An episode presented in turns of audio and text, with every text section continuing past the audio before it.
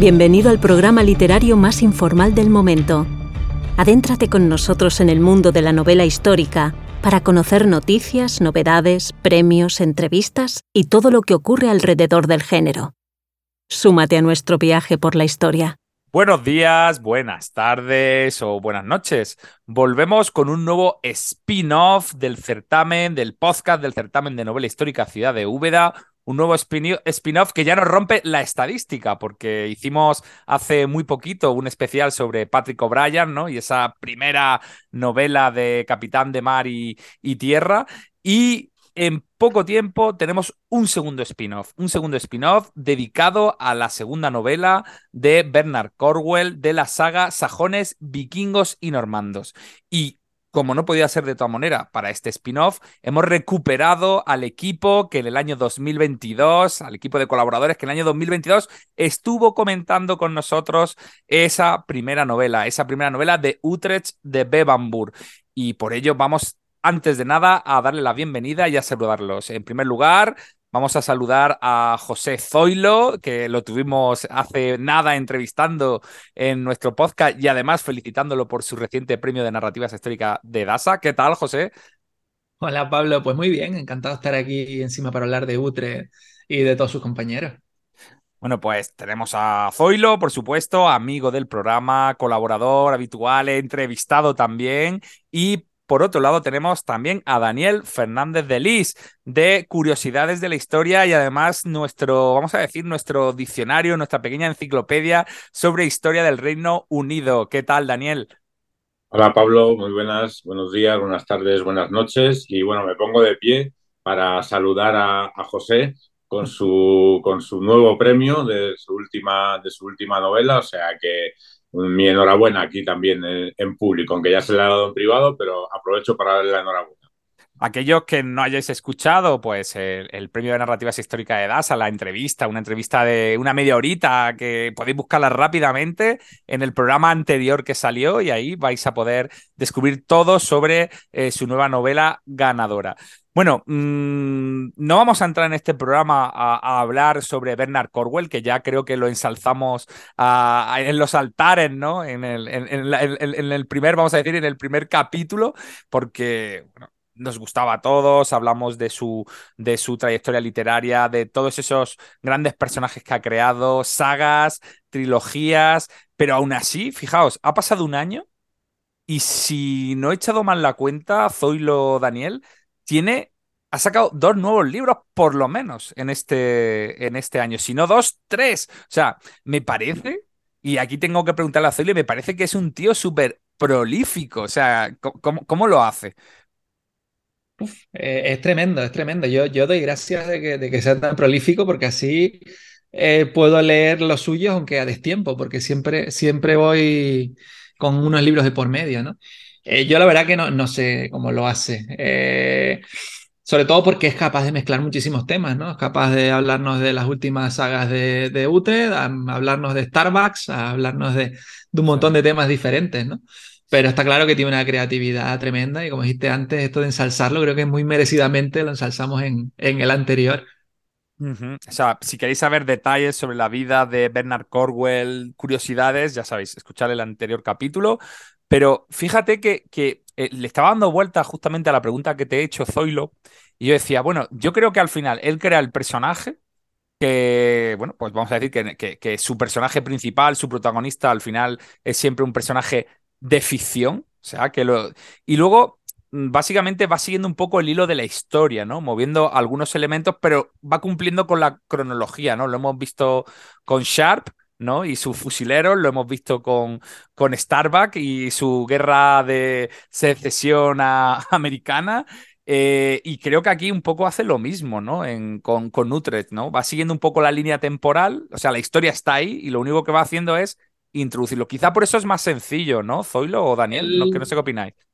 Claro, él lo que, lo que hace, eh, que en este caso a mí me encanta porque yo hago lo mismo, es documentarse muy bien de una historia completa y a partir de ahí con un personaje de ficción ir uniendo los diferentes hitos históricos, ¿no? Todas las batallas que narra él, ¿no?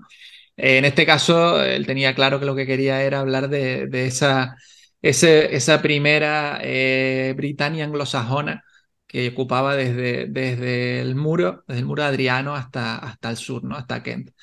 Y así pues se inventó a Utrecht, que además como dice él, cree que es medio pariente, va tirando para detrás y llega a decir que es medio pariente de él y que por tanto se lo va a inventar. Y aprovecha y mete a Utrecht pues en todos estos, estos berenjenales, ¿no? Yo, yo sí tengo un pero con, con, con Bernard Colwell en este caso. Y es la hay que decirlo, vamos a ponerle un pero. Es, la A de Utrecht, es la A de Utrecht que yo creo que ha querido unir demasiados hitos históricos interesantes, que son interesantísimos pero creo que la vida de Utrecht es demasiado larga con arrastrando hálito de serpiente en su mano, ¿no? Creo, creo que son demasiados años.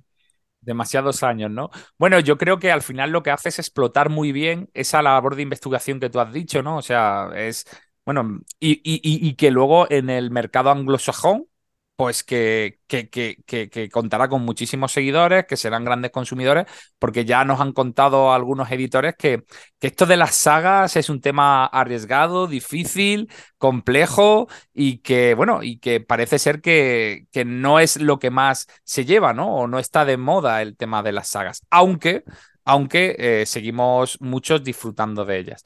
Entonces, eh, creo que además en el caso de Bernard Corwell, el tema de estar enlazando con televisión, porque sí, todos conocemos The Last Kingdom, pero no hay que olvidar que, por ejemplo, él tuvo una serie eh, muy conocida en, el mundo anglosajón y sobre todo en, Reino Unido, que es una serie de televisión que además contaba con, con un actor creo que conocidos por todos, que como es Sean Ben, ¿no? De los fusileros de Sharp, ¿no? Yo creo que, que, que ha, estado al final sus libros muy vinculados en muchos momentos con, con la televisión y eso quizá ha hecho que gane bastante popularidad. Y ahora, además, eh, creo que ya está, dentro de poco saldrá la nueva serie de, de Crónicas del Señor de la Guerra, de, de la historia de Derfel, Cadan y la leyenda Rey Arturo, que estoy deseando. como loco, bueno, los dos estamos como locos con, con esa. Pero es, es, verdad, dimos esa noticia en, en, la web del certamen, la dimos, ¿no? De que, de que ese es su próximo proyecto, digamos, audiovisual, que, que bueno, que, que, me parece estupendo. Además, todos, yo no la he leído, pero parece ser que todos los que habéis leído, incluso David Yagüe, que él estuvo aquí en el anterior programa, dijisteis que era una obra mm, maravillosa, vamos. Eh, brutal, brutal. A mí me pareció Perdona, José, sigue. No, no, de ti tú, Daniel. No, no, que a mí efectivamente, yo creo que lo comentamos otra vez, a mí esta del último reino me, me, gusta mucho, pero a mí me marcó más la, de, la del Señor del Invierno y, y, todo el tema de las crónicas artúricas. Yo, sí, sí, a mí esa me, me, me, dejó totalmente patidifuso y es una de las grandes culpables de, de mi interés por el tema artúrico para mí es la mejor, la mejor trilogía que ha, hecho, que ha Conwell, la verdad. O sea, y mira que las demás me encantan, pero esta es insuperable. Y sí tengo, tengo reticencia a ver la serie nueva por ver quién será el personaje que haga Derfel, que creo que es mi personaje de ficción favorito. Y vamos a ver cómo, cómo me lo trata la serie.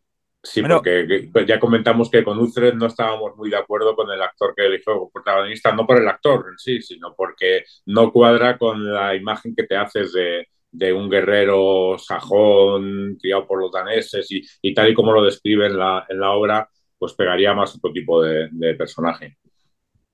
De todas formas, eh, eh, también se habla muy bien, y creo que lo comentamos en su momento, de la trilogía esta de los arqueros, ¿no? Como, como también otra gran obra. Y entiendo que Daniel también será bastante fan de ellos, ¿no? Sí, sí, bueno, claro, a mí, porque, porque me, toca época Plantagenet y entonces eso ya sabes que, que, me, que me encanta. Y efectivamente la de los arqueros, bueno, está bien, está bien, pero sin embargo a mí como, como aventura épica y como adaptación a televisión, yo creo que me, me gustan más eh, primero las de la, del Señor del Invierno, la del Arturo, y luego esta de, de sajones, vikingos y normandos. Me parecen más épico, más, más televisivo. Y la de Shark, sin embargo, a mí, eh, yo empecé a verla y a mí me pareció muy floja. No, no, no, me, no me gustó nada. Y, lo, lo, único que, como anécdota, corre un vídeo por internet de ochenta y tantos segundos de eh, Sean Bean diciendo bastard en diferentes momentos de esa, de esa, de esa, recreación. Bueno, pues yo, sé que de verdad para los, para los eh, la gente del Reino Unido, vamos a decir, iba a decir para los ingleses, pero bueno, para los ingleses, para los es una serie de culto, ¿eh? Es como el Curro Jiménez de, de aquí en España, ¿no? Eh, misma, misma época, misma, misma franja, ¿no? Y, toda esa panda de, de desarrapados, de, de, infantería ligera, etcétera, eh, les gusta mucho. De hecho, tienen, para que lo sepáis, hasta tienen como una especie de convención ¿vale? De, de evento dedicado solo y exclusivamente al tema de la serie de Sharp y, de, y de, sus personajes. O sea, que ese Boromir, de hecho, yo creo que, que, que, lo que hace que Sean Ben sea un personaje o que sea un actor conocido, muy conocido en, en el mundo anglosajón, es esa serie, ¿no? Y de ahí a Boromir, que ya otras generaciones ha sido lo que quizás no lo ha dado a conocer más. Hablo de Boromir del Señor de los Anillos, para que el que no sepa de qué estamos hablando. Bueno, yo aquí voy a romper una lanza por los que somos más mayores. Hay, una película eh, de Son Bean jovencísimo que se llama Lunes Tormentoso, que yo recomiendo a todo el mundo. Está ambientada en un Newcastle que los americanos están intentando llegar y Son es el protagonista masculino, la protagonista femenina, también muy, muy, muy jovencita, es Melanie Griffith y salen en papeles eh, muy jovencitos Sting y Tommy Lee Jones. Eh, yo eh, recomiendo a, todo el mundo que busque esa película, eh, Stormy Monday o El lunes tormentoso. Y, yo creo, es la primera vez, claro, yo tengo más años, una película del año 80 y poco, pero yo la recomiendo a todo el mundo para ver a Son bien jovencito. Antes incluso de la película de Juego de Patriotas, en las que él hacía de, que, y tuvo muchos papeles como terrorista de Lira y cosas por el estilo. Pues eso, yo recomiendo El lunes tormentoso. Bueno, yo, yo voy a decir que, porque algunos, seguramente algunos de nuestros oyentes estarán diciendo, bueno, jo, y vuelven ahora al ataque con, con Bernard Corwell, habiendo mogollón de sagas, eh, teniendo mucho, mucha tarea pendiente, muchas, muchos autores pendientes, ¿no? Que, que, salen por ahí los nombres continuamente, como, como podría ser Lindsay Davis, como podría ser Simon Scarrow, como... Eh, pues sí, oyentes, volvemos y volvemos sobre todo porque era necesario que coincide que hace justamente muy poquitos días se estrenaba la película que cerraba ya definitivamente la serie, vamos a decir que se han hecho cinco temporadas de The Last Kingdom, del último reino, y una película que vendría a ser como la última temporada o la película que cierra definitivamente eh, la, la serie. Y claro, qué mejor momento que aprovechar y hablar ahora de esto, que es novedad. ¿No? Dentro de, dentro de un año, dos años, pues bueno, podemos hablar de ello, pero no es tan novedad. Entonces, muchos de los oyentes seguro que han visto, no han querido perder la oportunidad de ver la, la película y pensamos, pues vamos a hacerlo, vamos a sacar este segundo spin-off especial sobre Bernard Colwell y su serie, pero no os preocupéis, que aquí vamos a volver con más sagas, que ya hemos prometido, como hemos dicho al principio del programa, que este año iba a haber más spin-off en esta tercera temporada y lo sabrá. Así que, si os parece bien, mm, vamos a hacer una pequeña pausa y volvemos enseguida con este super equipo de colaboradores.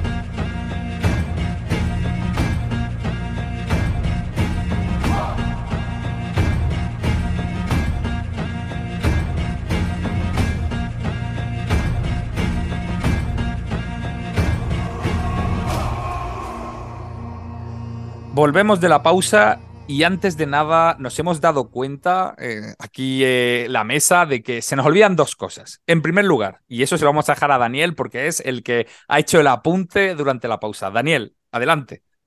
Bueno, que nada, que un, recuerdo para David Yagüe, que nos acompañó en la primera, en, el primer podcast que grabamos y que en este segundo no ha podido estar presente por, por conciliación de vida personal y familiar, digamos. Y bueno, pues nada, simplemente pues que, que nos acordamos de él y que, y que le echamos de menos. Le mandamos un saludito porque es verdad que, ha participado de los tres spin-off, ha participado en los dos primeros, este tercero no está, pero no pasa nada. ¿Queréis escucharlo? Le, das al, le dais al play al anterior y, y, vaya a escucharlo largo y tendido. En segundo lugar, estábamos hablando antes de que, de que este hombre, de que Bernard Corwell, eh, toca épocas, muchas épocas muy diferentes, muy distintas entre sí, o sea, no muchas veces no hay cercanía, ¿no? Vamos a hablar que lo mismo se va al tema artúrico, que nos salta al siglo 9, 10 en, la, en, en, las islas de Albión, o nos vamos con él al siglo XIX, principio del siglo XIX con las guerras napoleónicas, o eh, nos sumerge en plena guerra de los 100 años con el siglo XIV, siglo XV, y, y yo pregunto aquí a Zoilo y a Daniel, oye, si, si, pudieseis decidir sobre qué puede debería escribir Bernard Corwell, o sea, sobre qué época debería hacer una saga, ¿qué le diríais? ¿Lo habéis pensado alguna vez o ha pasado por la cabeza decir, oye, me gustaría que escribiese sobre mm, el siglo XVI, eh, tal tema? A ver, ¿alguno lo habéis pensado que le diríais a Corwell al respecto?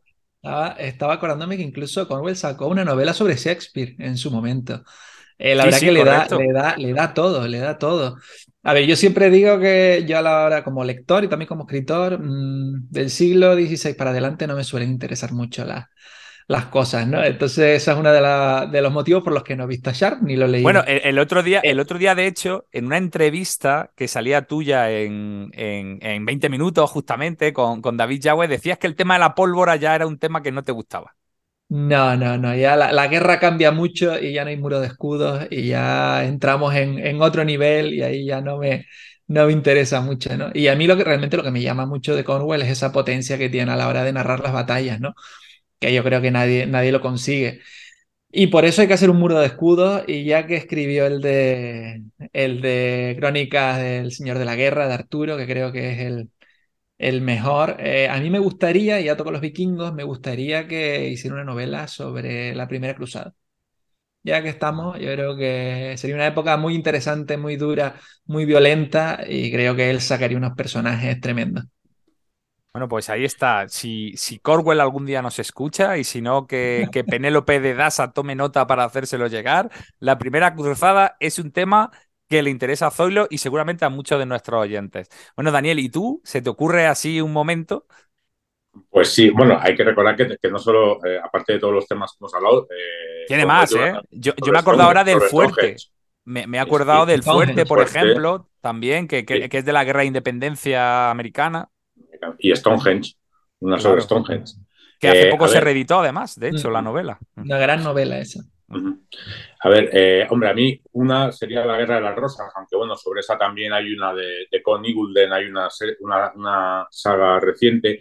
A mí, eh, yo creo que un tema, y el fuerte de Cornwall y el mío, que es la historia de Inglaterra, que a mí me interesaría mucho es en el siglo XIII, el hijo de Juan Sin Tierra, Enrique III, que tiene un reinado muy largo, muy complejo, con una guerra de varones, donde en un momento dado Simon de Montfort le, prácticamente le destituye. Y está por ahí también la figura del, futuro Eduardo I Longsangs, el, el, malo de Braveheart. Yo creo que esa guerra de los varones de los años 1260, 1270, yo creo que ahí daría para una muy buena, una saga muy, muy interesante. O sea, ¿te gustaría mandarlo a la, a la Inglaterra-Escocia del siglo XIII. Exacto, sí, sí, ahí le mandaría. Pues yo la verdad que nos lo pone difícil porque ya digo, ha tocado muchísimos palos, o sea, ha, ha tocado casi de todo. Yo creo que si le ha apetecido algo, lo ha hecho prácticamente. Entonces, yo mm, jugaría, me gustaría a lo mejor verlo, fíjate, en, el tema colonial, aunque ya Sharp tiene elementos coloniales en algunas de, sus novelas, sobre todo en las que han salido a posteriori, que, que vuelve atrás, ¿no? Y incluso temas de la India, etcétera. Pero yo lo mandaría a la guerra Zulu. Yo lo mandaría a la guerra Zulu a ver qué hace por ahí, de la guerra Zulu que pase a la guerra de Sudán y que vaya a ir rotando de una a otra. Y a lo mejor, no sé, me gustaría verlo en temas como Primera Guerra Mundial, a ver qué, ¿qué, podría hacer, ¿no? Aunque, aunque tenga pólvora, y yo sé que eso a Zoilo le gusta menos, pero, pero no sé, creo que, que podría desarrollar personajes, personajes bastante, bastante interesantes. Si no hay nada más que añadir, llega el momento, queridos oyentes y queridos compañeros, de empezar con Svein, el del caballo blanco, que es el nombre que tiene la segunda o el segundo volumen de Sajones, Vikingos y Normandos. Una novela que hemos releído porque ya habíamos leído todos los miembros aquí del podcast y obligatoriamente yo creo que por la contaminación que nos puede producir la propia serie, si después hemos visto la serie, mm, hay que advertir a los oyentes que hay diferencias importantes, no pequeñitas, sino en muchos momentos importantes entre la serie y eh, los libros. Ahora también entraremos en ello y comentaremos algunas cosas. Yo creo que, que quizá esta Sven, el del caballo blanco, que nos sitúa, de mi punto de vista, a ver qué me dicen Zoilo y Daniel al respecto, yo creo que en el momento más delicado para el reino de Wessex. Porque lo que vamos a ver en esta novela, y que el propio autor lo explica muy bien, dice, en la primera, ¿no? Vimos eh, cómo los daneses, los, los, los vikingos, eh, se, se están haciendo poco a poco con el control de prácticamente toda la isla, ¿no? Y Northumbria, Anglia Oriental, em, van cayendo. Y Mercia. Y queda ahí como un reducto Wessex, ¿no? Un reducto potente con Alfredo el Grande al frente, pero en esta novela vamos a ver cómo Wessex está a punto de caer, ¿no? Está a punto de sucumbir igual que lo han hecho los otros reinos y se va a enfrentar a su momento más crítico. Y por eso quizá estamos ante una de las novelas más oscuras, que no hablemos de que las otras no sean oscuras, quizá más oscuras, ¿no? Y más, y más preocupantes de, de toda la saga. Mm, lanzo esto y a ver qué opinan Zoilo y Daniel. Vale, pues si queréis empiezo yo. Adelante, eh, Daniel. Eh, sí, eh, además, bueno, eh, la parte, hay, dos partes. Una, el, tema histórico, que efectivamente es así, es decir, en ese momento de la historia, Wessex está a punto de desaparecer, o sea, Alfredo, tal y como se narra en la novela, pues sufre una derrota a manos de, de, los vikingos de Guthrum, además con un tema importante, y es que los vikingos atacan en un día de una festividad cristiana lo cual demuestra que los vikingos no, algo que ya hablamos yo creo la otra vez, los vikingos no, no llegaban y porque si de repente aparecían en un sitio atacaban y ya está, sino que tenían un sistema de información, sabían aprovechar los momentos y las circunstancias que querían, además jugaban muy bien con las diferencias entre los, entre los diferentes eh, señores sajones y aquí, bueno, en la, en la novela se cuenta y, el, y hay una, una una crónica de la época del hijo de Arturo que dice que efectivamente hay, un, uno de los principales señores sajones que, que permite que pasen eh, los vikingos por sus tierras y se alía con ellos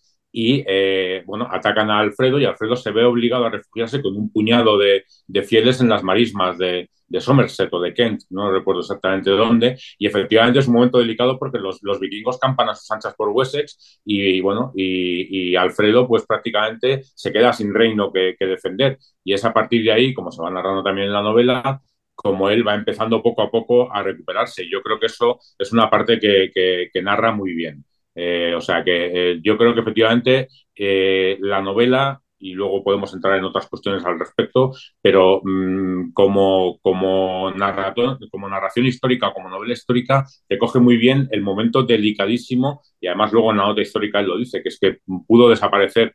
Dice que, probablemente si, si, Alfredo no se hubiera recuperado de esa, de esa situación, estaríamos hablando de Inglaterra y este libro estaría escrito, o, o y este libro estaría escrito en danés, dice Bernard Conwell en su nota histórica. ¿Qué opinas tú, sí. al respecto? Eh, yo creo, a ver, yo creo que esta es una de mis novelas favoritas de, de la saga. Eh, ahora cuando la estaba releyendo, que están mirando que es de 2006, eh, creo que es de las que más me acordaba y eso implica que fue de, con las que más disfruté y, y por tanto las que mejor impresión me han dejado, ¿no? Estoy totalmente de acuerdo con lo que dijiste tú, Pablo, con lo que dijo Daniel y creo que hay algo importantísimo como juega Conwell aquí y es porque toda esa relación de amor y odio de, de Utrecht con Alfredo, que se inicia en la primera novela, ¿no? creo que realmente donde podemos entender ya lo que pasa en las novelas siguientes es en esta segunda, ¿no? En, en Svein. ¿Por qué? Porque cuando se ven condenados a, retirarse a las marismas, creo que era de Somerset, a las marismas de Somerset. A, esos pantanos, ¿no? Que nos describe en la novela. Mm. Exacto, cuando se ven obligados a, guarnecerse allí, eh, al final ahí empieza una relación mucho más íntima entre Alfredo y Utrecht, ¿no? Hasta, hasta ese momento había sido un rey, un señor, eh, y él era simplemente un soldado más, porque ni siquiera en ese entonces, por muy, por muy noble que fuera, en ese entonces no tenía tierras, porque era de Northumbria. Claro, a partir de ahí el rey pierde todo lo que es su reino, pierde sus hombres, se queda con un puñado y a partir de ahí empieza realmente el Alfredo más humano, ¿no? Que empieza a confiar en Utrecht y es, yo creo que la primera vez en toda la saga donde empiezan a tener una relación no ya de señor y subordinado, sino ya como, como, como más, más íntima, ¿no?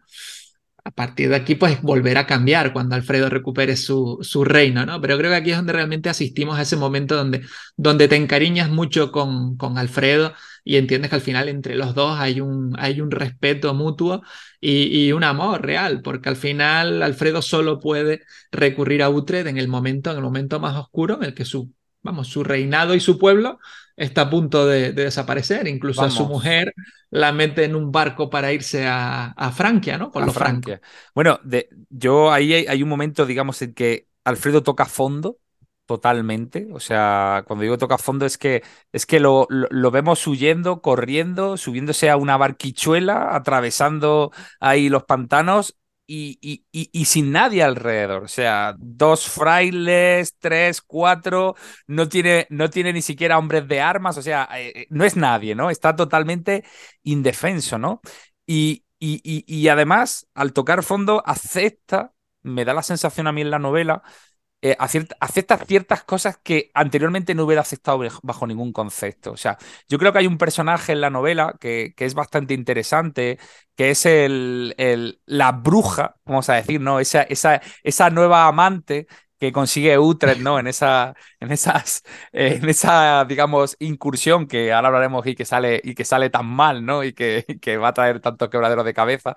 Pero esa amante, ¿no? Mm, por un lado pagana, aunque es cristiana, y que, bueno, que se vale de hechicería, eh, que tiene poderes, digamos, premonitorios, que puede ver el futuro y que incluso acaba salvando, que yo creo que ese es un gran momento, ¿no? De, de la novela, ¿no? Como con, con, con, esas artes paganas acaba salvando lo que las oraciones de todo el mundo no había conseguido, que es a Eduardo, ¿no? El que será el futuro rey, ¿no? De, de Wessex. Yo creo que eso, creo que ese personaje femenino está muy bien metido y sobre todo porque, por lo, porque aunque haya ayudado, aunque haya intentado, digamos, caer bien, o sea, todos los ataques que va sufriendo por no ser cristiana, ¿no? Y insultos y bueno, finalmente decide la propia novela incluso bautizarse y todo, ¿no? Para ver si, me da la sensación para ver si así pasa como más desapercibida.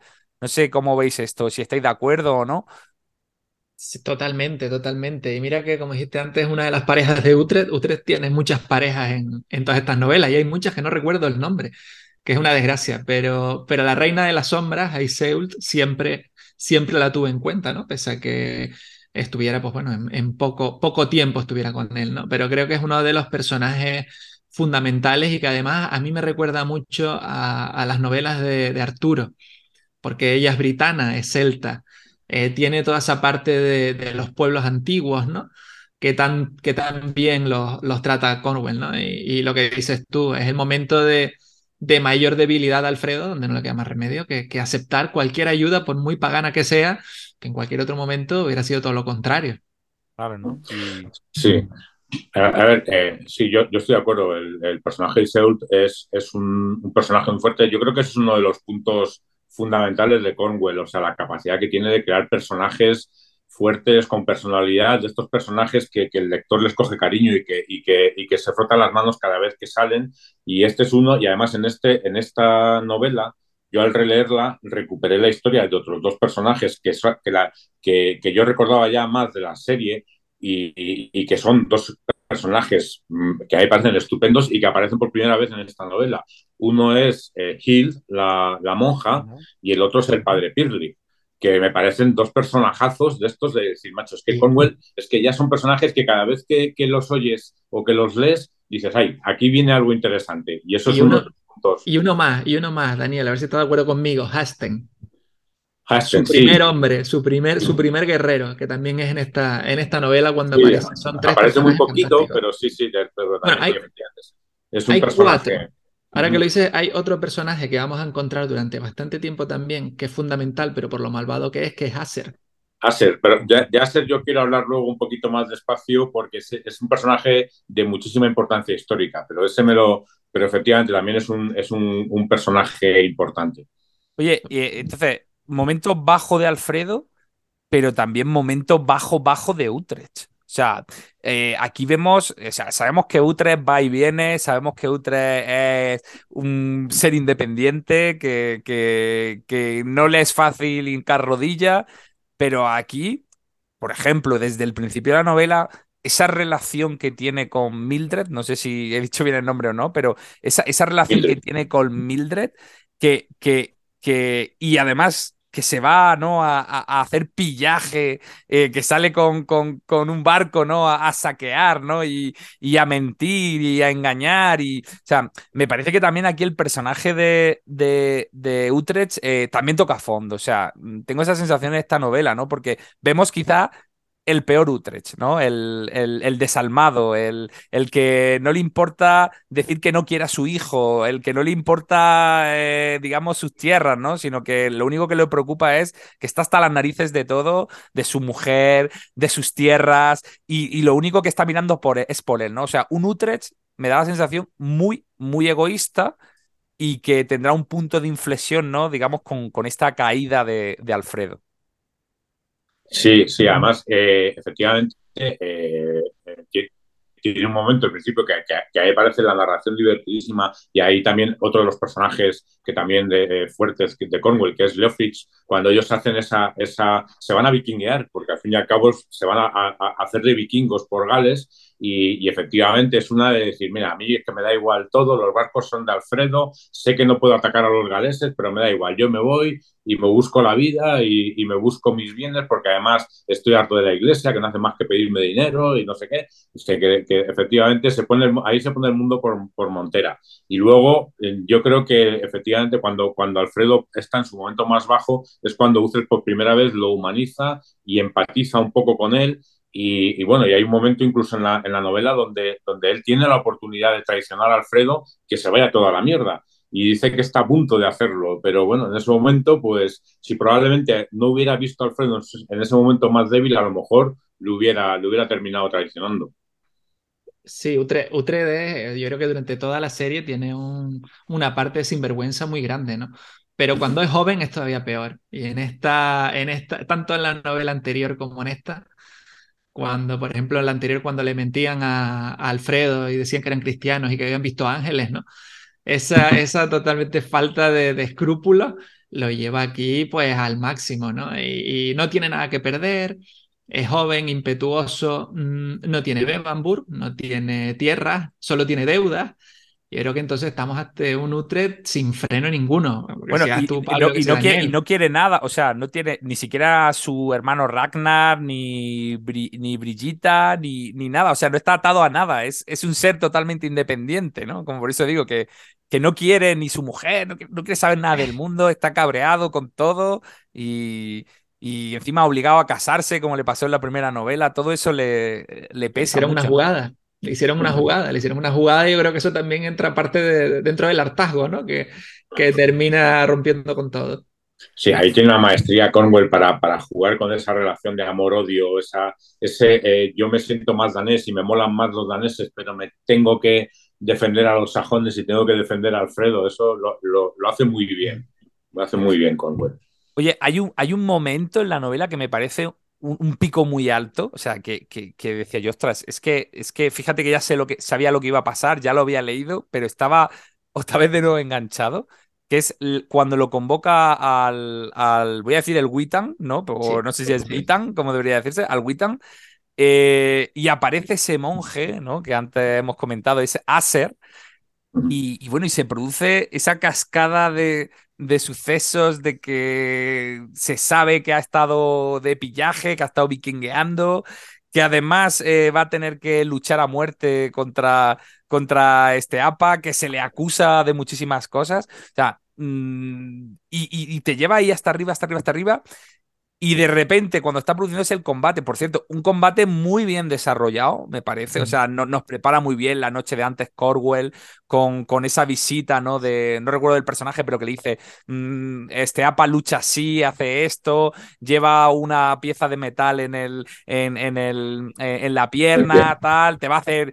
Eh, o sea, te metes ahí tanto y a mí se me olvidó totalmente que ese combate no va a llegar a terminar nunca, o sea, porque se produce ese ataque, ese ataque a, bueno, al, reino de Wessex y, concretamente a... Porque ellos estaban, si no recuerdo, no están en la capital en el momento de la novela, sino que están como una especie de finca, ¿no? Están como una especie de finca, ¿no? De, de... Están en, un sitio que se llama Chippenham.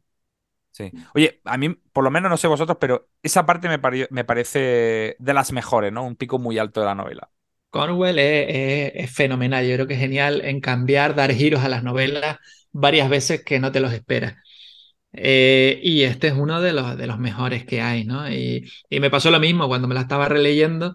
Yo sí me acordaba de lo que venía, pero decía, ¿qué tío? ¿Cómo fue capaz de cuadrarlo para que yo en su momento, cuando me la estaba leyendo, estuviera preocupado de qué pasaba con este APA y de repente ver cómo, cómo llegan hordas de daneses y, y empezamos de cero, ¿no? Cuando parecía que Alfredo estaba bien, que el reino iba para adelante, que Utre tenía problemas, pero que los reinos sajones seguirían, pues mira, pues la verdad que nos da, nos da un cambio de vuelta total y bueno, en algún momento más nos lo da, pero eso es fantástico. Y el personaje de este APA, que es cuando realmente tenemos ahí esa, esa irrupción fantástica que durará durante, durante toda la serie realmente.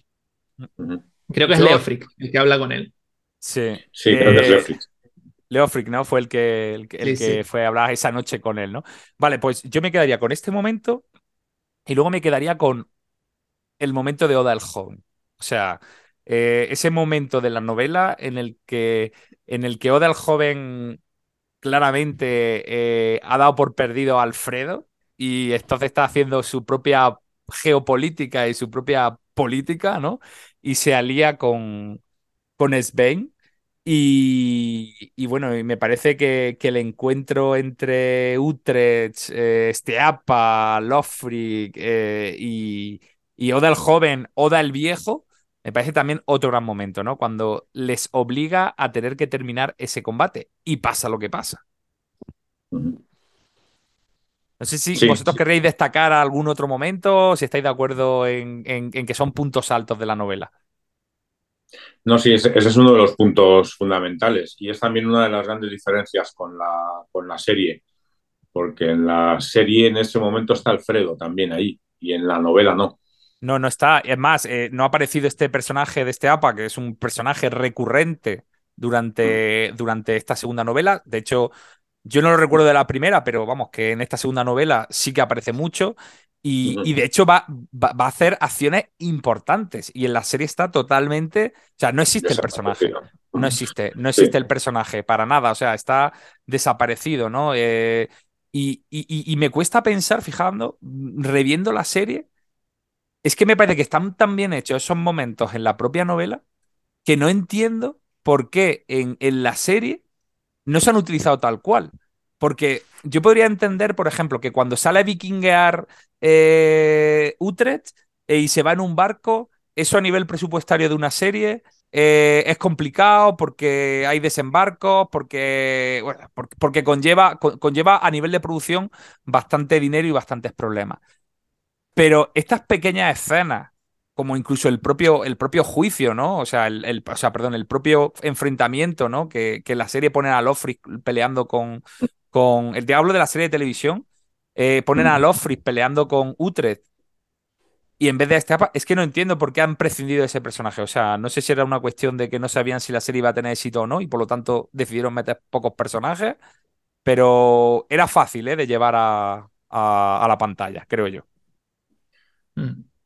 Sí, sí, yo estoy de acuerdo. Y, eh, eh, además sí que, estoy de acuerdo que es un momento culmen, porque además eh, es un momento culmen con Oda al joven, que es un personaje que se te hace odioso cada vez más, cómo se intenta apuntar el mérito de haber matado a Upa en vez de, en vez de como Uces se va a donde se va y el otro se, llega primero a Alfredo y se, y se quiere apuntar el mérito de, de haber matado a Upa y demás. Es, es un personaje que, que, se va haciendo odioso y eso lo hace muy bien también Conwell. esa es una de las enseñanzas que da Conwell siempre en, en, varias novelas, no solo en esta saga, sino en las otras, de si consigues algo, sé tú el primero en decirlo. Porque si no habrá alguien que lo diga por ti y, lo mismo ocurre en Crónicas del Señor de la Guerra también, ¿no? Y esto lo hace, lo hace de forma magistral, la verdad. Y crear a estos malos eh, también es tremendo. En esta empieza también Ethelred, en esta novela vemos por primera vez a Ethelred, todavía no lo, no lo pillamos muy bien por dónde va, pero sí da alguna pistita, ¿no? Y, y, con lo que decía Pablo, con todos estos personajes que entran y salen en un universo riquísimo de 13 novelas, ¿no? Eh, lo de Esteapa es doblemente una pena, porque Esteapa es de los pocos personajes que aguantan hasta el final de, de la saga. Esteapa está presente en, en la última batalla, ¿no?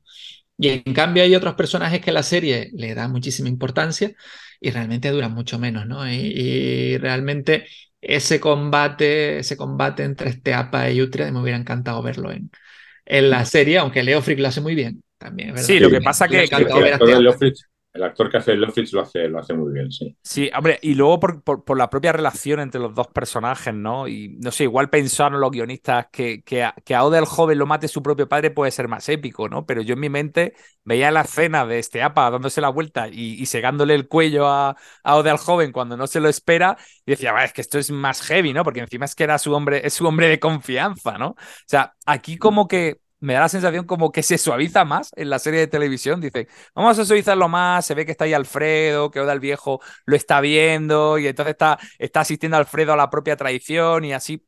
No sé. Pero bueno, es son, temas que, que, habría que preguntarle a Bernard Corwell por qué prefirió hacerlo. Bueno, a Bernard Corwell no, a los guionistas. Los guionistas. y bueno, pues pensarían que sería más, más épico, más, más sería mejor a nivel, de, a, nivel televisivo, ¿no? Eh, igual que el personaje de Ete Waldo también eh, está, por ejemplo, más presente en, en la, en, la serie de televisión que, que, la propia novela. O sea, le dan mucho más, más protagonismo a ese personaje. En la serie de televisión tampoco aparece Pilgrim, o sea, ahí no está presente en, el, en, la, para que, para que los oyentes lo tengan claro, eh, el anterior programa, cuando hablamos de la primera novela, hasta el capítulo 4, parte del capítulo 4, sería el primer libro de la primera temporada. Y en esta segunda novela sería prácticamente desde el capítulo 4 hasta el octavo. O sea, mm, con la primera temporada abarca la serie de televisión las dos novelas, las dos primeras novelas de, de Utrecht. Y, me da la sensación eso de que, de que está mejor tratada la segunda parte que la primera en la serie de televisión. Me parece que sí que hacen más mención, incluso mm, cambian cosas de orden. O sea, por ejemplo, nunca aparece el tema de que Ragnar y Brigitte eh, esté, digamos, como rehén, que aparece así desde, desde la primera novela. Y, bueno, yo creo que, que, también al final aquí en esta novela tenemos a, a, uno de los grandes malos que apareció en, en, al principio de la saga, ¿no? Que es Guthrum, ¿no? Guthrum eh, va a ser mm, el único vikingo, vamos a decir, el único danés que, que va sobreviviendo, ¿no? A, a, todos los avatares y a todos los enfrentamientos. Sí, bueno, es que además eh, Guthrum, eh, bueno, aquí no lo voy a anticipar porque, porque en la segunda novela no sale, pero eh, saldrá supongo en la tercera, pero históricamente es un personaje que tiene una relevancia con un hecho fundamental y demás, eh, que es justo después de donde acaba la segunda novela, o sea que no, no lo voy a narrar, pero Guthrum es que es un personaje históricamente muy, muy significado. Y, ya que meto la cuña histórica, pues aprovecho. No, ahora tienes que seguir con la cuña histórica, Daniel. Ahora meto la cuña histórica, vale. Eh, la, he, hablado, hemos hablado de cuando se van a vikinguear por Gales y que es una parte que es muy divertida, que los diálogos con Leofrid son, son geniales, pero hay dos cosas, dos apuntes históricos fundamentales en esa, en esa eh, aventura galesa. Uno, que es el, el, personaje de Aser, del monje galés. Eh, bueno, pues eh, Aser es un personaje que es histórico y que no solo es un personaje histórico, sino que es el biógrafo de, Alfredo el Grande. O sea, él escribió una biografía sobre Alfredo el Grande él llega a Wessex porque, eh, bueno, Alfredo el Grande llega a escribir una carta a todos sus nobles en los que se queja de que no hay religiosos que hablen latín, que, que hay un solo monje en Canterbury que va traduciendo eh, obras latinas y lo hace con muchos defectos, claro, eso es porque, porque los, los religiosos han sido desde hacía ya eh, eh, casi 80 años la principal, el principal objetivo de los ataques vikingos. Entonces, los que no están muertos han sido vendidos como esclavos. Entonces, cada vez quedan menos monjes en Wessex y Alfredo tiene que ir a buscarlos pues, a Mercia, al continente y a Gales. Y entre esos está este Aser, que como digo, escribe una biografía de Alfredo. Lo que ocurre es que hay dos problemas con esa biografía. El primero, que más que biografía es una agiografía, es decir, es un, o sea, el respecto a la fidelidad, histórica, me refiero de la obra de, de Aser, es que, escribe una geografía de, Alfredo muy, muy eh, edulcorada. Y el segundo es que no se conserva la obra original de, de Aser, sino que eh, hay diferentes eh, ediciones posteriores. Entonces es muy difícil saber qué parte es de la original escrita para ser y qué, pasa son, y qué partes son interpolaciones posteriores. Pero ese es, una, es un personaje histórico realmente importante y que aparece en esa aventura galesa. Y el segundo apunte histórico que a mí me, me, me, llamó la atención de, de, esa aventura galesa es que cuando ellos van a atacar a los vikingos de Svein, los vikingos de Svein están en un fuerte y los sajones dicen, joder, es que no les podemos sacar de aquí. Y es que ese es uno de, los, de las constantes, hasta que llega Alfredo y empieza a cambiarlo, una de las constantes de, los, de la historia de los ataques vikingos a los reinos ingleses es que los vikingos llegaban, atacaban una fortaleza, atacaban Nottingham, atacaban York, atacaban Exeter, y se hacían fuertes ahí y los sajones no podían sacarlos de la fortaleza porque no tenían los medios, no tenían máquinas de asedio, no tenían tecnología, no, tenían, no, sabían cómo sacar a los vikingos. Y eso es uno de los puntos que, que, Cornwell eh, apunta en esa, en esa aventura galesa, que yo creo que como apunte histórico es muy importante. Yo como, como apunte histórico, de lo, es verdad que Svein es un personaje de ficción. Eh, que además, no me acuerdo cuál es el nombre de la serie, pero la serie se lo cambia, ni siquiera. Scorpa, es le llaman Scorpa. O sea, otra cosa que no entendía de la serie, ¿por qué cambiarle el nombre a este personaje?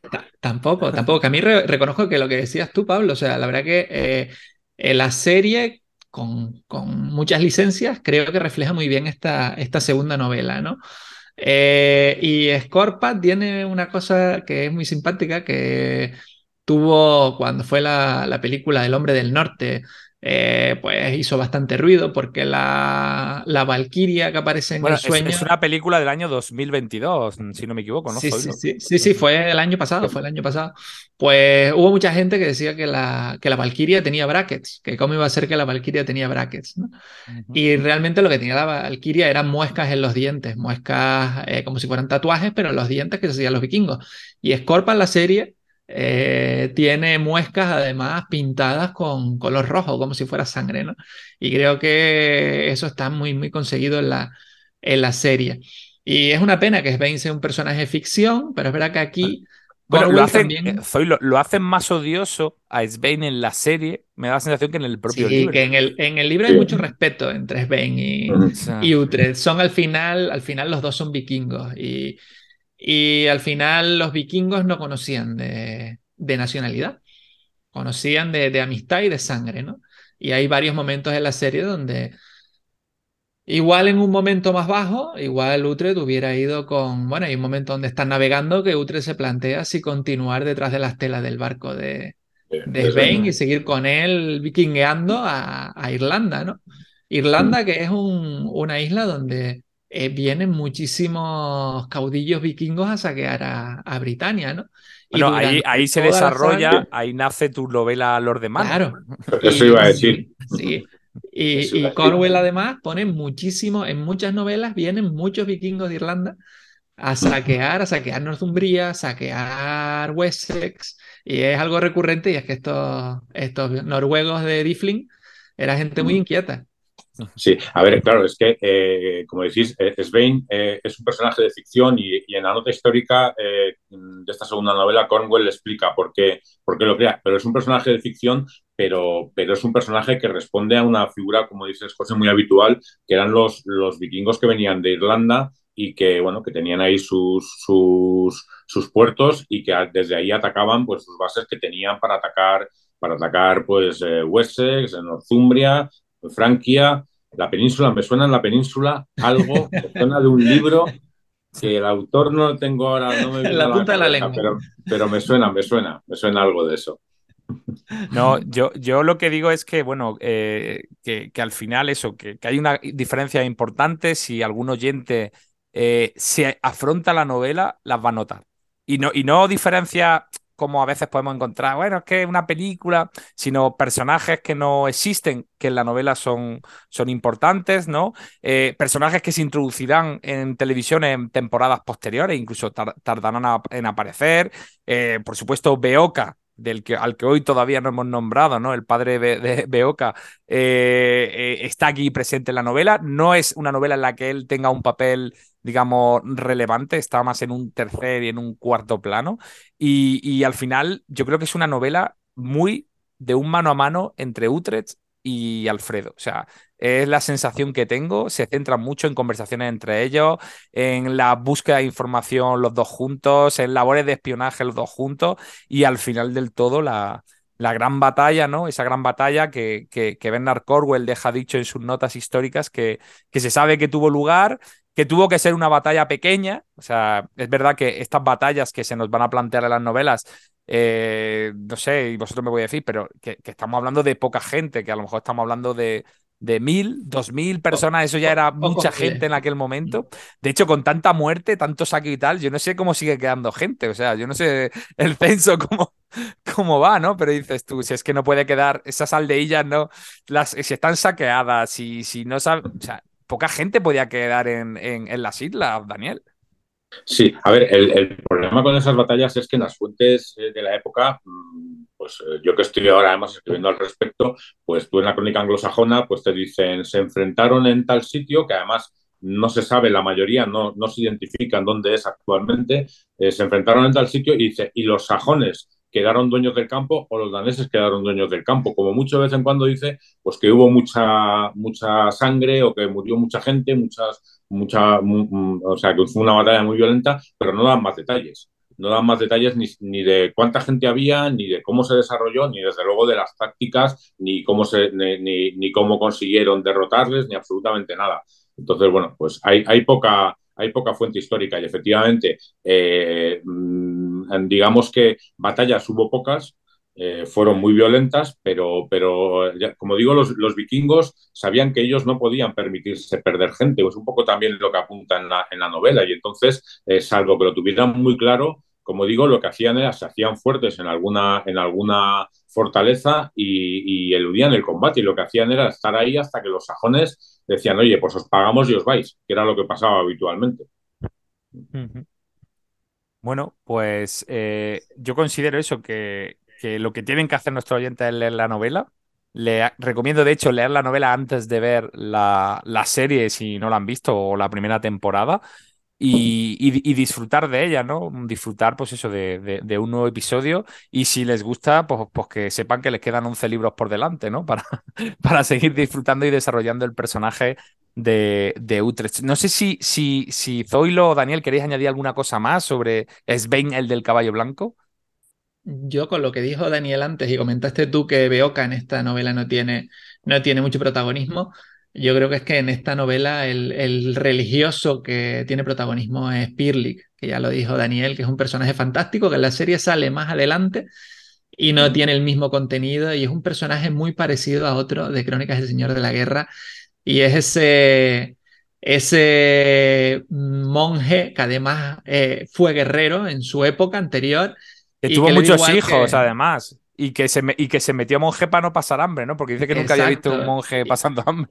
Y que le da igual compartir con un pagano, que eso es algo que, que, claro, Beoka, Beoka adora a, Utre, porque quieras que no, él lo bautizó y, y, era un niño cuando, cuando él ya estaba en casa de su padre. Pero este, este Pirlig, este, este personaje que es también medio sinvergüenza, que es mujeriego, eh, que no se pierde una pelea, porque vamos a ver que Pirlik en esta novela empieza y en adelante nos la vamos a encontrar en un montón de batallas. Creo que es un personajazo de los que, de los que solo Conway sabe hacer y que lo vamos a echar de menos. Yo lo eché de menos cada vez que nos salía, así como a Beoka. Lo echaba de menos por el tema emocional a Pirlik, lo echaba de menos cada vez que no salía porque sabía que cuando había Pirlik había, había diversión, había batalla y había diálogos, diálogos muy divertidos. Yo, bueno, considero que tiene, sobre todo en la última parte de la novela, es cuando más interviene, este personaje que tú estás diciendo, Zoilo, que además que se lo pone al lado Alfredo para ver si así lo consigue llevar a Utrecht por el buen camino y lo hace cristiano, ¿no? Y, pero hay efectivamente, mira que, que, considero que, que Bernard Corwell no es de meter mucho diálogo. O sea, me parece que los diálogos, eh, si echa uno un vistazo a la novela, no hay gran cantidad de ellos pero los pocos diálogos que hay me parece que están muy bien trabajados. O sea, hay mucha información y llegan a ser, como tú dices, hasta divertidos, ¿no? En muchas ocasiones.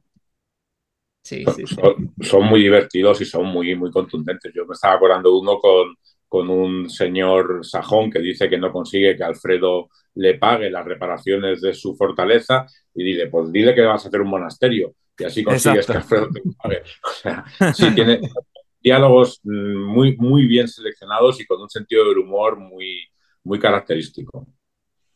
Bueno, pues con Pirli y con, y con Svein y con Guthrun y con Utrecht, pues vamos a hacer una pequeña pausa porque ahora, oyentes, toca hablar de la película y de la última novela. Pero os recordamos que si habéis visto las series, habéis leído los libros, que por supuesto nos dejéis comentarios en las redes sociales o aportaciones que queráis hacernos. Así que una pequeña pausa y volvemos enseguida. ¿No estás de acuerdo con nuestras opiniones? ¿Se nos ha olvidado algún dato? Escríbenos y déjanos comentarios en nuestras redes sociales. Comparte también el programa y suscríbete para pertenecer a nuestra tripulación y ayudarnos en este largo viaje.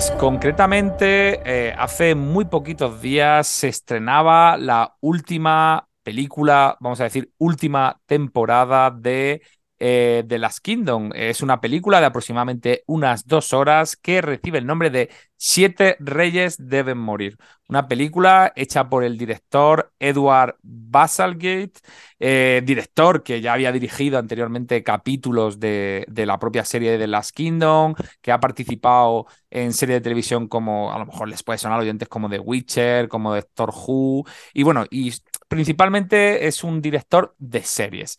Y a este señor le ha tocado pues eh, cerrar, acabar con, con, toda la historia de, de Utrecht de Bebambur y para ello pues en dos películas, eh, perdón, en una película ha querido condensar, porque esto es una información que nos ha transmitido aquí Zoilo, ha querido condensar prácticamente las dos últimas novelas de, de la saga de sajones vikingos y normandos. Una película que vamos a hablar primero de la película y ahora hablaremos con Zoilo a ver si a partir de lo que estamos hablando coincide, ¿vale? Mm, eh, una película, Daniel, que yo no sé si tú has tenido la sensación de que a nivel de vestuario, a nivel de detalles, a nivel de todo, parece como que, que, se ha cuidado más y se ha invertido más, ¿no? En, en, en, a lo mejor en rigor, me da la sensación. Pues la verdad es que esa, no, no, no me he fijado en la parte de, vestuario y demás, no, no, no, lo tengo ahora mismo en la cabeza, estaba más pendiente de la, de la historia, reconozco, o sea que no, no, no, no sé, a mí la sensación que me deja la película es que al principio me parece un poco confuso y, y apresurado y yo no sé, no sé, me, da la sensación de que he intentado meter demasiadas cosas. Daniel, yo creo que estarás de acuerdo que cualquier persona que no haya. O sea, han hecho una película, ¿vale? En, la, propia plataforma es una película hecha por Netflix, te aparece como, como algo aparte, como un producto aparte. Eh, cualquier persona, de mi punto de vista, que se le dé al play y empieza a ver esto, no se entera absolutamente de nada. Sí, eso, esa sensación. si no has visto la serie, de la película no te enteras de nada, pero incluso habiendo, habiendo visto la serie o leído las novelas, a mí al principio eh, eh, salían muchos personajes y, efectivamente con el tema de los siete reyes de morir, pues te empiezan a salir los, los reyes de, la de las Orcas y, y de las Shetland y, demás, de las islas escocesas que, que no habían salido hasta entonces no habían tenido ninguna relevancia en las, en las novelas ni en la serie y entonces a mí al principio estaba eh, totalmente descuadrado. Es cierto que luego la, la, batalla, la famosa batalla de Brunanburg, que luego hablaremos, pues se apunta a la moda de, eh, pues como eh, Juego de Tronos o, o, Vikingos, de una batalla que visualmente es espectacular, pero a mí al principio me costó, me costó meterme en la, en la historia. Sí, yo, yo tuve esa sensación y por eso he dicho que, que, cuidadito a aquellas personas que no hayan seguido la serie o que no hayan leído los libros, porque que, no sabes, es que te empieza directamente como, como, el, como si hubiéramos dejado el libro encima de la mesa y decimos, mañana vamos a lo sigo leyendo y, continúas en mitad de la historia, ¿no? Y, muy difícil, porque además pasan cosas y cosas muy rápido y con muchos, y, con muchos personajes. Eh, en, además, muy centrado, tengo la sensación, Daniel, en, en, eso, como apresurado. O sea, tengo una sensación de premura, ¿no? De, de yo no sé, y la verdad que no he visto datos, pero, pero yo creo que, que que, presupuestariamente y seguramente por la marcha de la propia serie, quizás no, no haya seguido añadiendo muchos más adeptos, mucho, haya creado un fandom importante, eh, una serie que se viese mucho, eh, han sentido un poco la plataforma la necesidad de, cerrar, ¿no? De decir, hostia, mm, vamos a hacer una película porque estamos hablando que cada capítulo de las, de las diferentes temporadas dura prácticamente una hora. O sea, es una hora. O sea, decimos que la primera temporada al final son ocho horas de, de, película eh, en la que condensan dos libros. Imaginaos, ¿no? Dos libros en dos horas. O sea, si hiciésemos la media al día, ahora, ahora por libro, ¿no? Entonces, quizá por eso, y comentándolo fuera de micro, Zoilo nos decía que, que, que, hay personajes de los que él nos ha hablado, porque ni Daniel ni yo hemos leído los, los dos últimos libros, Zoilo sí lo ha leído, personajes que, que, no aparecen. O sea, han querido incluso, digamos, directamente decir, para el tiempo que tenemos, ni vamos a introducir personajes. O sea, vamos directamente al lío y el lío es muerte, traición, mm, confabulación y batalla final. O sea, como súper sencillo, ¿no? Nos han dado lo que, lo que normalmente no hubieran dado en, en ocho capítulos, nos lo han dado en dos horas directamente. Claro, y, bueno, y luego además hay otra cosa que, llama la atención, que, apuntaba también José antes, y es que, claro, la, batalla de Brunamur es en el año 1937, es decir, y, y lleva por ahí desde la década de 870, que es cuando Alfredo el Grande empieza bueno, la, la novela, la segunda creo que es año 873, me parece recordar. Sí, sí, Alfredo el Grande sube al trono en el 871. Y, y, la batalla de Brunamur es en 1937. Yo entiendo que Cornwell quería cerrar la historia, porque es verdad que esa batalla es muy importante desde el punto de vista histórico, pero, pero que, que Alexander Draymond siga saliendo como si fuera un chaval de 30 años, cuando en teoría ella debe tener 80, pues eso a mí me, me, chocaba, me chocó.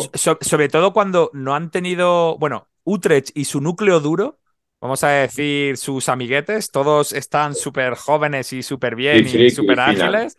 Y, pero, pero sí que no les ha importado a otros personajes cambiarlos, o sea, cambiar y poner personajes más mayores y todo. Y él, él es como como la eterna juventud, ¿no? Aunque parece que le han echado como unos polvos de talco sobre la cabeza, ¿no? Para que se vea un poquillo más, más blanco, ¿no? Pero, pero aún así estuvo, oye, ¿quién después de toda, de toda la batalla, todo lo que lleva a cuesta, llegase uno así, ¿no? A, aproximadamente qué edad le echamos. Si en el, si en, 1800, eh, si en el 873, según la novela, tiene 21 años, pues súmale hasta la fecha que has dicho. O sea, se pone en cincuenta y tantos, que ya es un tío en aquel momento, un tío con una edad, vamos, un tío muy longevo. No, no, más, más. Adel, Adelstan, que comienza en las novelas siendo un niño y pues queda con, con Utrecht y él lo cría durante años, ¿no? Y, acaba siendo Adelstan el rey de, toda Inglaterra, eh, de los reinos sajones, y ya es un señor maduro, ya, ya no es un jovencito. Sí, sí. Bueno, de, hecho, la película, para que la gente lo tenga en cuenta, arranca con la muerte de Eduardo. Bueno, está ya muerto, digamos, realmente. O sea, lo que llegamos a ver es un féretro, ¿no? Con una corona encima, si no recuerdo mal, Daniel, y es como e-, Eduardo ha muerto, ¿no? Y empieza la conspiración y la lucha de poder eh, con los descendientes de Eduardo.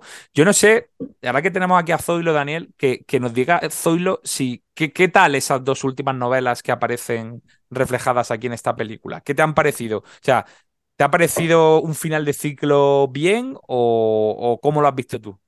Yo voy a decir algo políticamente incorrecto. Y con todo lo que a mí me gusta Cornwell, eh, reconozco que la serie va perdiendo interés. Bueno, la serie de televisión no, perdona, las novelas. La saga va perdiendo interés a medida que vas avanzando. Creo que las cinco primeras novelas son fantásticas. Eh, y a partir de ahí empezamos a repetir un poco el patrón de éxito de las anteriores sin aportar muchas más cosas, ¿no? Eh, y así estamos, son 13 novelas, pues yo creo que entre las 8, 9, 10, 11 continúa así. En las dos últimas remonto un poco, ¿vale? Remonto un poco. Eh, pero para mí no llegan al nivel de, de, de las cinco primeras. Eh, las cosas ya eh, suceden demasiado rápido. No es creíble que Utrecht sea tan mayor. Sobre todo, yo no sé si ustedes se acuerdan, pero hay una novela, creo que es la quinta, en la que Utrecht, después de la batalla anterior, queda malherido queda convaleciente, incluso llegas a pensar que Utrecht muere. Eh, la quinta novela comienza con su hijo, con el joven Utrecht hablando de su padre, que es casi un lisiado. Yo en ese momento pensé que iba a tomar el testigo y Utrecht, el joven, iba a ser el que iba a continuar la, la saga. Y luego Utrecht se recupera y vuelve a ser él el, el narrador, ¿no? Eh, a mí a partir de ahí, pues la verdad que me, descuadra un poco porque es verdad que Utre del joven tiene 40 años en la última novela, ¿no? Y, y, Utre del mayor sigue luchando en, el muro de escudos, ¿no? Creo que se repite un poco tanto la, penúltima como la última. La última tiene un final espectacular, eso sí es verdad. Un final espectacular en el que volvemos a, tener a personajes que nos han acompañado durante durante toda la saga, como este APA que hablamos antes, que vuelve a aparecer, si creo que este APA en el combate de Sipanham en el 973, o perdón, 873 o 76, creo que este APA era mayor que Utrecht. Eh, aún así, este APA aquí toma parte en, en Brunabur y además es uno de, los líderes que, que consigue detener los ataques, en este caso de, de Anlaf, del vikingo, ¿no? Y, y entonces, hombre, eh, es verdad que eh, para mí no llegan al nivel de los, de los cinco primeros. Son muy interesantes, pero creo que hizo bien también Corwell ya en acabar aquí en, en esta última con, con, esta batalla de los siete reyes, que en ningún momento se llama así la novela. La última novela es El Señor de la Guerra. Eh, ni siquiera recuerdo si eran siete reyes. lo tenía apuntado aquí para ver si ustedes me decían, porque yo recuerdo que en la novela en la serie te los van enumerando al principio, que, a mí me generó eso cierta confusión porque entendí, ponía dos y ponía el nombre. Digo, vale, este es fulanito segundo y el otro es fulanito. y luego digo, ah, no, que son los números del rey, vale, vale, de los siete reyes. No, oye, aquí no podría haber un poco un efecto opuesto a George R.R. R. Martin. O sea, George R.R. R. Martin no acaba nunca, ¿no? no y, y será un pelota. Y estamos todos esperando a ver si nos cuenta una historia diferente o qué nos cuentan. Pero igual aquí Corwell se ha, sentido un poco, ha tenido esa presión de decir, tengo que acabar, quiero acabar antes de que acabe la serie. No sé si se puede haber producido ese efecto y eso le haya hecho, pues eso, correr mucho, porque es que las últimas novelas han salido súper mm. seguidas. Sí.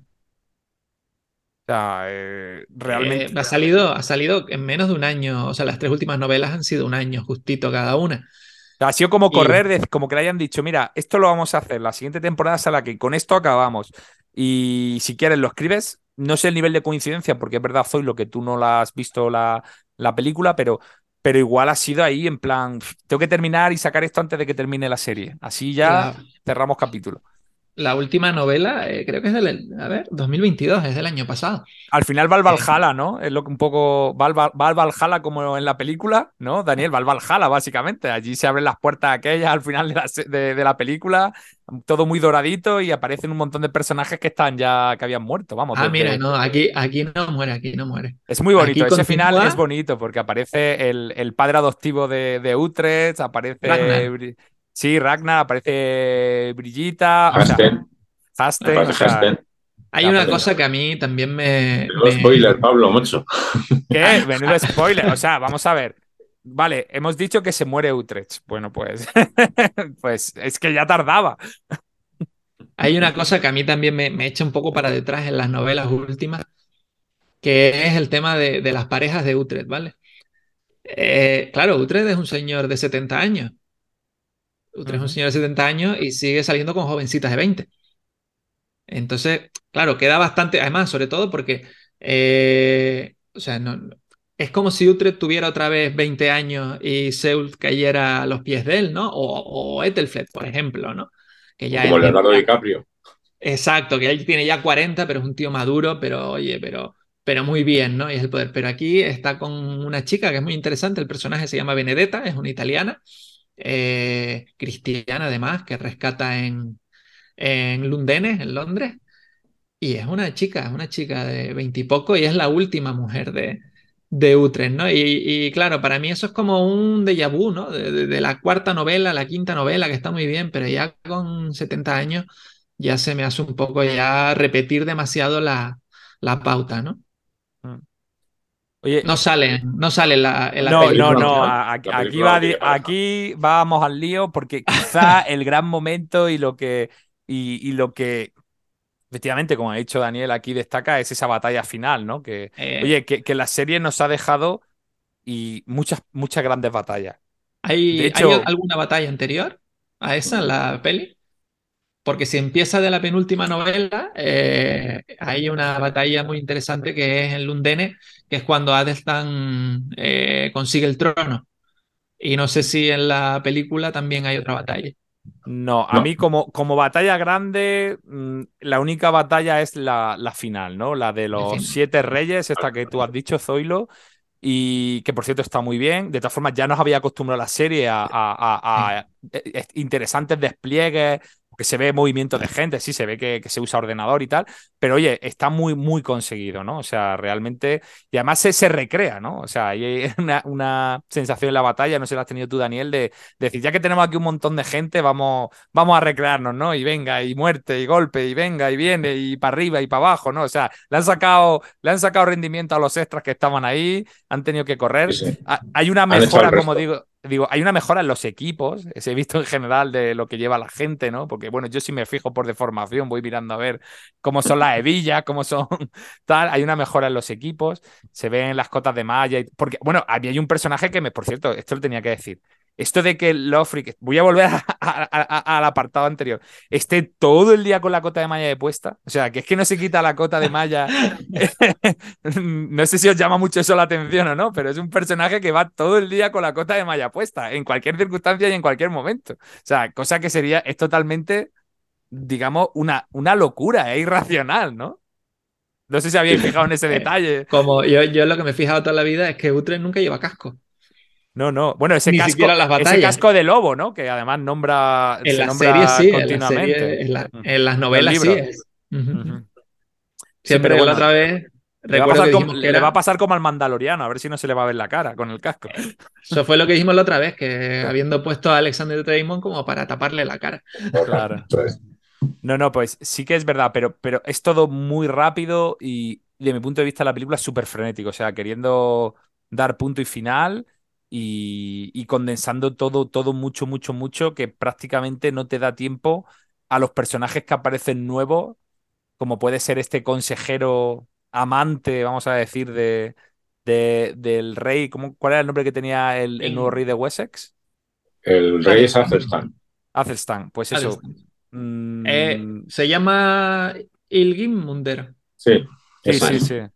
Pero que no te da tiempo. en las novelas, no, es te, amante. No te da casi tiempo. Aquí sí, aquí es amante. O sea, también. Bueno, eh, que no te da tiempo ni a odiarlo, que podría decir que es uno de los malos, ¿no? De, toda esta historia, ¿no? Y de hecho muere al final, ahí tiene... Bueno, otro spoiler. Este, este tenía que haber avisado al principio de esta sección que no hay que ver, no hay que escucharlo si no se ha visto la película. Si es uno de los malos y uno de los traidores, tiene que morir. Cornwell hace esas cosas. También te mata personajes buenos, pero el malo tiene que morir. Sí, ¿no? Y luego, bueno, está el, malo malísimo, que es eh, el nuevo señor de la guerra, este vikingo que nos ponen aquí, irlandés, ¿no? Alaf. Que bueno, que además viene acompañado de su hija, que su hija aparece, pero tampoco la explican mucho. No sé, Daniel, si tú has tenido también esa sensación. Sí, sí, sí, sí, es verdad que está ahí como espía, pero, pero bueno, que casi tienes que incluirlo más que, más que otra cosa. Faltaba solo que saliese en alguna escena como asomándose detrás de la cortina, saliendo así de detrás de la cortina, ¿no? Diciendo, vale, estoy espiando. La, vieja al visillo. O, con o, con una cornetilla en la oreja así puesta contra la puerta, ¿no? Diciendo, este, soy, soy espía, soy espía. y, Sí, y, bueno, luego hay una cosa curiosa, meten mucho la figura de la mujer vikinga, o sea, de mujer guerrera. Me ha dado la sensación que en esta, que, en la película han querido como dejar como mucho más presente el, tema de la mujer como guerrera. Y también, fíjate, hay un momento que me gustó mucho que cuando se está produciendo la batalla, cuando quieren romper la línea de, vamos, de, del rey de Wessex, eh, dicen continuamente, cabeza de cerdo, cabeza de cerdo, ¿no? ¿Vale? Sí, eso es una, es, es, una sí, maniobra. Sí, no, es una maniobra, pero yo es cabeza de jabalí, yo lo conocía por cabeza de jabalí eh, normalmente. Es, es, Bill, es, Bill Kingflin. y se puede decir de las dos, de cerdo de jabalí. Si queda mejor, queda mucho mejor de jabalí. Ahora que podían haberlo puesto más jabalí, jabalí, en la serie porque queda mucho más bonito. Acojona más una cabeza de jabalí. sí, no, pero qué bueno que aparece. Sí que es verdad, por eso te digo que he notado que se le ha querido dar nombre más, por ejemplo, a formaciones, a, formas de combate, a, forma de atacar esa cabeza de esa cabeza de cerdo que te o de jabalí. O sea, que he visto, por ejemplo, ahí un poquito más cuidado eso. Pero de mi punto de vista, una horita más de película quizá lo hubiera desarrollado todo mucho mejor. Yo creo que ellos tuvieron un, problema en, la tercera temporada eh, que estuvo a punto de no continuar la serie. Eh, y a partir de ahí luego consiguieron, consiguieron fondos, se consiguieron interés con, eh, con Netflix y continuaron para adelante. Pero yo creo que ese momento, porque además para mí las tres primeras temporadas de la serie eran muy buenas, aunque, aunque no llegaran al nivel de, la, de las novelas y que tuviera también sus diferencias, ¿no? Pero creo que ahí ellos estuvieron a punto de cerrar y a partir de ahí corrieron mucho. ¿no? La, cuarta, la cuarta entrega fue eh, más corta y la quinta fue rapidísima. Y yo creo que por eso también lo que decías antes, Pablo, yo creo que también dijeron, vamos a cerrar ya con una, con una peli, ahora sí que sí, que hemos llegado al final y lo hemos dejado todo resuelto, ¿no? Y, por eso yo creo que, que cierra así, porque si no, lo lógico hubiera sido hacer una, hubiera sido, pues bueno, una, una sexta temporada y, y coger las últimas novelas, porque yo vi la quinta, la quinta es una, una serie que tiene todavía menos, eh, menos parecidos con las novelas y hay novelas que se saltan enteras, ¿no? Y esta sexta, al final, pues si no tiene la primera batalla de Lundene, que es una, que es una, novela entera, ¿no? La penúltima, pues realmente es casi el, el final, ¿no? Este El Señor de la Guerra, que es ya pues el, el, último, el último servicio de, de Utrecht. Sí, es que esa parte además es eh, la, contienda, y volviendo a la parte histórica, que es la, mía, eh, eh, la contienda entre los hijos de Eduardo el Viejo, el, hijo de Alfredo, cuando Eduardo muere, la contienda entre sus hijos es un, es un elemento, bueno, pues que llevó su tiempo, que tuvo sus dificultades y aquí los, los solventan en dos minutos en la película. Pero, y más mm. porque Adelstan era, no estaba muy clara su legitimidad. No, está, eso es. Claro, eh, Daniel, te pregunto, esta batalla concretamente, eh, la que aparece en la película, es una batalla muy conocida, muy documentada, sabemos mucha información sobre esta, sobre este, esta confrontación. A ver, es una batalla muy importante, la batalla de Brunanburg, porque efectivamente, tal y como se dice un poco al final de la serie, pues es, es la que prácticamente legitima a Athelstan como, como primer rey de Inglaterra. De hecho, eh, yo he notado en las, visitas al blog, la entrada que tengo sobre Athelstan, están disparadas las, visitas eh, por, eso. Y efectivamente, el, eh, está considerado el primer rey de Inglaterra porque después de esa batalla él ya se hace con el dominio de lo que eran los cuatro antiguos reinos anglosajones. Y, es una batalla muy importante, como digo, documentada cómo transcurrió o, dónde transcurrió, se sabe más o menos la zona, pero no se sabe el sitio exacto y, tampoco el desarrollo. Sí que se sabe que murieron varios, varios reyes, no siete, pero sí, eh, si no recuerdo mal, hasta cinco, que, que había una alianza entre, entre un caudillo eh, vikingo que venía de Irlanda, que era hijo de un antiguo eh, rey de Northumbria vikingo, eh, varios caudillos escoceses por un lado, y luego Athelstan con algunos caudillos galeses que estaban, que estaban aliados también. Entonces, se sabe mm, más o menos quién contendía, se sabe cómo terminó y se sabe y se reconoce y en la historia de Inglaterra. Además, por eso Bernard Conwell desde el principio dijo que quería terminar la, la serie en esta batalla, porque es una batalla que efectivamente pone un punto, y, un punto y seguido a la historia de los sajones vikingos y normandos. Luego vendrán otros vikingos, ya sean daneses, pero vendrán más adelante, pero con esa, con esa eh, batalla, digamos que es cuando nace Inglaterra como tal. Mm. Eh, quería comentar con lo que decía antes Zoilo de que, de que se pensaba que en la tercera temporada iba a ser la última. Hay un vídeo muy conocido, ¿no? Donde donde están conectados vía Zoom eh, los diferentes actores, protagonistas, secundarios de, de, la serie, donde les transmiten la noticia, ¿no? Porque parecía ser que la serie no, no iba a seguir, ¿no? Y me parece recordar en mm, noticias, pantallazos que he visto estos últimos días, como que uno de los principales problemas quizás de, de la serie era la continuidad del protagonista. O sea, no estaba claro eh, si si él quería participar o quería seguir haciendo la serie porque le llevaba mucho tiempo y porque tenía tenía otros proyectos, ¿no? Eso también puede haber sido un detonante de decir, oye, vamos a hacer una película, vamos a cerrar esto, porque es que antes o después puede ser incluso una propia imposición de, de al final del, actor y del protagonista diciendo, mira, eh, estoy dispuesto, pero cerramos este tema y, y, no vamos a estar aquí enfangados con, con, con dos temporadas más o, tres temporadas más. A veces pasan estas cosas, ¿no? Porque aunque por la edad podían haber cambiado al protagonista en vez de echarle polvos de talco por encima. Hubiera sido un buen momento para hacer un cambio. Efectivamente por edad podría haber sido Zombie. Claro, podría haber sido Zombie. Bueno, hubiéramos eh, tenido que matarlo al final.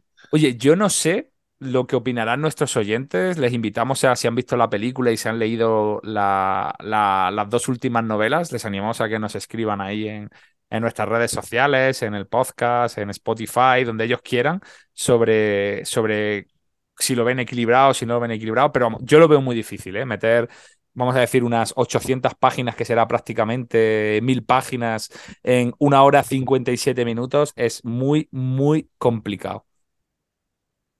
La última novela son 564 y la penúltima lo mismo, o sea que son mil, mil páginas. Bueno, para no seguir haciendo spoilers y machacando aquí a nuestros oyentes, yo creo que hemos llegado al final de este spin-off y, y sobre todo quería daros las gracias a, Zoilo y Daniel, porque aunque los oyentes no lo sepan, pero el decir vamos a hacer un spin-off sobre, sobre una saga o sobre un libro de una saga, conlleva eso, lectura, relectura, mirar. Oye, y hay que sacar tiempo, ¿no? Y hay que dedicarla. Así que muchísimas gracias, Zoilo y Daniel, por, por, por, volver aquí a nuestros micrófonos. Y, oye, que, que nos quedan no sé si las vamos a hacer todas, no tengo ni idea, pero alguna más saldrá, por lo menos hasta las 5, que dice Zoilo que es, la, que, que, que ahí donde ya empieza a decaer la cosa. encantado, la verdad que, o sea, releer siempre a Conwell también es un placer y estar aquí pues lo mismo y encima hablamos de algo que nos gusta a todos y es pues la verdad que un momento, un momento fantástico y las veces que haga falta, si nos animamos hasta la 13 también, tampoco, tampoco hay problema, es cuestión de hablarlo. Sí. Yo me lo paso como un ya sabes, en estas, estas colaboraciones, eh, más con vosotros, que, siempre es un placer. Y también lo que ha dicho José, a mí, pues mira, me ha, venido bien releer eh, este libro porque, porque bueno, eh, había algunos personajes que yo no recordaba dónde o cómo habían empezado a surgir y que luego son interesantes y me, me ha venido bien. Y yo, yo lo hago encantado. O sea que por mí, tiramos para adelante. Bueno, pues de todas formas, eh, decimos a nuestros oyentes que tranquilos, que si hay un próximo spin-off en este año 2023, no será de Bernard Corwell, será de otro autor. Ya abrimos ese, abrimos el, el, el, cajón, ¿no? El arca con, con Patrick O'Brien. Ya veremos qué es lo que llega. Ya, ya sabemos que no habéis mandado correos, incluso comentarios por privado, en, principalmente en Twitter, ¿no? Aconsejándonos y diciéndonos. La verdad que podríamos hacer 25 especiales, pero poco a poco y cuando el momento nos llama a hacerlo. El momento del estreno de la última película era un momento ideal para afrontar esta segunda novela. Así que muchas gracias, eh, Zoilo, gracias, Daniel, gracias, oyentes. Y nos vemos muy pronto en, nuestro próximo programa y si no, pues podéis escucharnos en todos los anteriores. Hasta luego.